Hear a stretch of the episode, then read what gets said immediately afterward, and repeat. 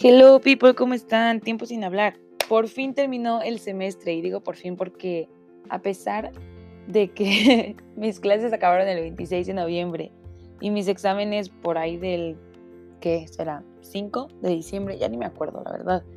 Pero a pesar de que ya todo había acabado hace como una semana y media, mm, yo siento que realmente cerré el semestre este fin de semana y gracias a mis amigos. Parra, si estás escuchando, muchas gracias.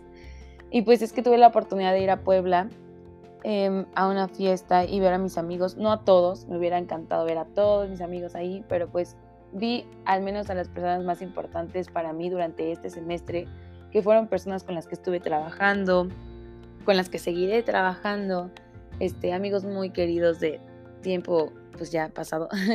Entonces estoy muy muy contenta por eso.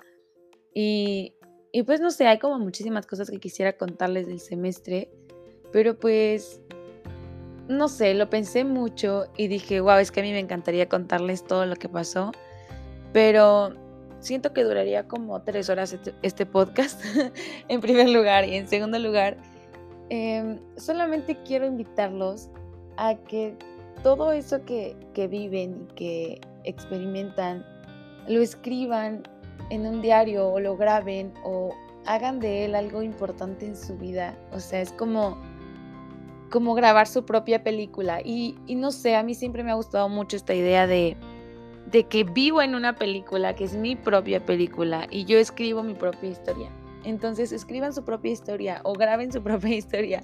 No lo sé, pero no se lo guarden para ustedes mismos, compartan. Yo siempre les digo, compartir es vivir. Y es que sí, o sea, compartan momentos, compartan historias, compartan anécdotas, moralejas, cosas que les ha enseñado la vida y no saben cómo van a ir creciendo poco a poco compartiendo todo lo que son.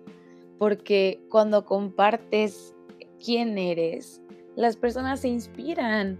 Las personas también nos inspiramos al escuchar a los demás. Tú ponte a pensar cuántas veces has sido inspirada por alguien más, por tu abuelita, por tu papá, por, no sé, o sea, alguien que te haya contado alguna historia y que te hayas dicho de que, wow, o sea, puede ser hasta un famoso, me explico, con su música, o alguien, no sé, una figura pública muy importante que haga una película de, de él o de ella, o sea, estamos de acuerdo que nos inspiramos también escuchando historias. Entonces, ¿quién dice que tú no puedes inspirar a alguien más? También. Y pues quiero que se vayan con esta idea el día de hoy. Escriban su propia historia y documentenla.